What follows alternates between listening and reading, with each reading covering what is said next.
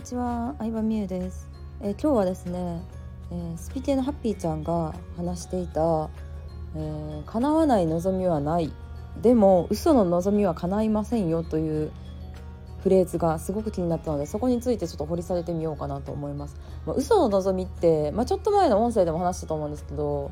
いろいろありまして、まあ、インスタとか見てるとさきらびやかな人がいろいろ出てくるわけじゃない。いいバッグを持ってたりとかいいホテルに泊まったりとか。って見てるとそういうこう世の中一般的に良きとされたものが自分にとってもいいんじゃないかって錯覚を起こすっていうのは誰しもが一回は通ってると思うんですけど、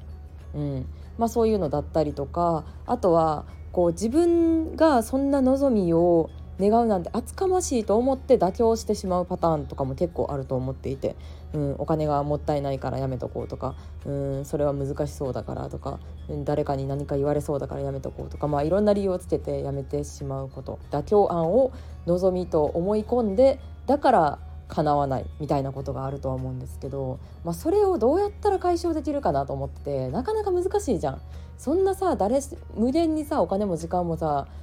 何あるわけじゃないからさ人からどう思われるかも気になるしさってなった時にその自分が妥協せずに選んできたものから、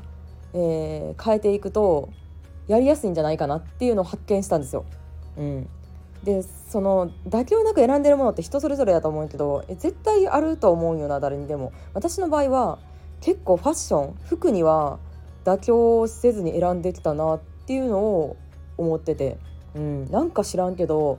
全然お金ない時からあのアプアイザーリッシェアルページストーリー系列の服を買ってたんですよ。うん、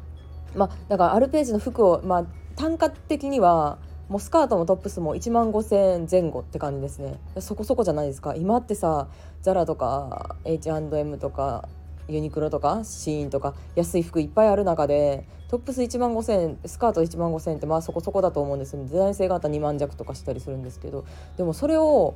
買いたいなっていうのをなぜか全然お金ない時からずっと思っててそういう服を買いたいがために副業を始めたっていうのがあるぐらいなので自分の行動そのものを変えてるぐらい妥協したくないって思ったものなんですよね。うん。まあ、例えばグルメな人とか旅行だったりとか家族のことだったりとか、まあ、関わる人だったりとかいろいろあると思うんですけど人それぞれ。なんか自分がどんなジャンルでもいいけど妥協をしてないな妥協したくないなって思って今までこだわってきたものっていうのを振り返っていくとなんかね結構面白いなと思った。うん。私はずっとなんか服は妥協せずに選んできたんやけど骨格診断とかパーソナルカラー診断とか受けて結構変わったっていうのもあって自分にどういう服が似合うとか自分の体型にはどういうのが合うどういうのがスタイルよく見えるとかあとはインスタに載せた時の人の反応とかを見てあこういうのがこう自分の魅力が一番引き出せてるんやっていうのを分かってるからなんか実際めっちゃ身長低い1 5 3センチしかないんですけど結構身長高く見られたりとかあのスタイルいいって言ってもらえたりすることがあるんですけどそれを研究してるからなんですよね。うん、で、まあ、そんな感じでこだわっていけばいいんや他のジャンルのこともっていうのをすごく感じてなんかね他のこともななんだろうな、うん、こだわっていきたいなってすごい思った。そうでね服の話なんで出てたかというと最近服をめっちゃ捨てたんですよ。あげたり捨てたり断捨離って感じしたんですけどで断捨離する時がすごく大事だと思ってて、うん、何かを、まあ、服の断捨離に限らず何かをまあ捨てたりやめたりする時。なんでやめたのかなんで嫌になったのかっていうのをめっちゃ細かく見るようにしてます。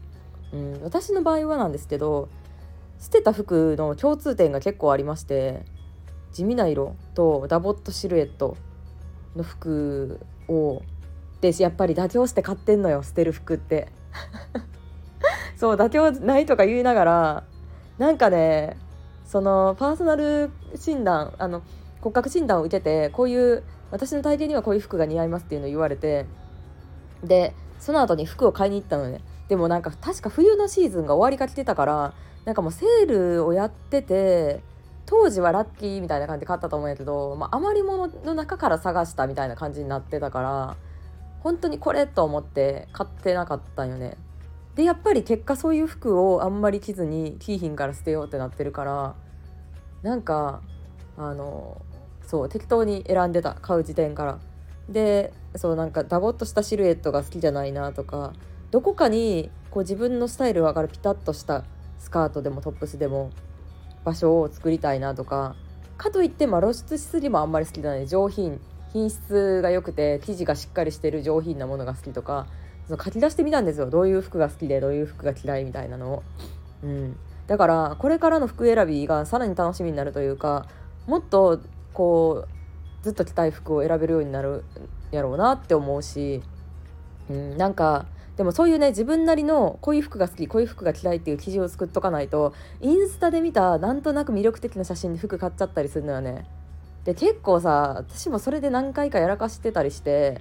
でもちろんさ失敗のない人なんていいひんからさ全然誰でもありえる話やと思うけど何回も同じ失敗するのはやめようって感じ。うん、何回も何回もさインスタグラマーの服見てさスタイルいいモデルさんみたいな服しかも写真撮るの上手い人の服を見て買って実物じゃないっていうのを34回繰り返してるならさすがにちょっと学習しようみたいな感じで学習するために私は書き出したって感じですね。どういう服が。を捨ててどういう服が好きだなって思ったのかっていう。うん、自分のなんか好きと嫌いっていうのを明確にしていく作業をするためにはノート書いたりとか、まあ、パソコンでもいいと思うんですけどなんか書き出すっていうのがすごく大事だなと改めて思ったので好きなものがわからない、えー、っていう人は是非、えー、それをやってみるといいんじゃないかなと思います。ではでは今日もありがとうございました。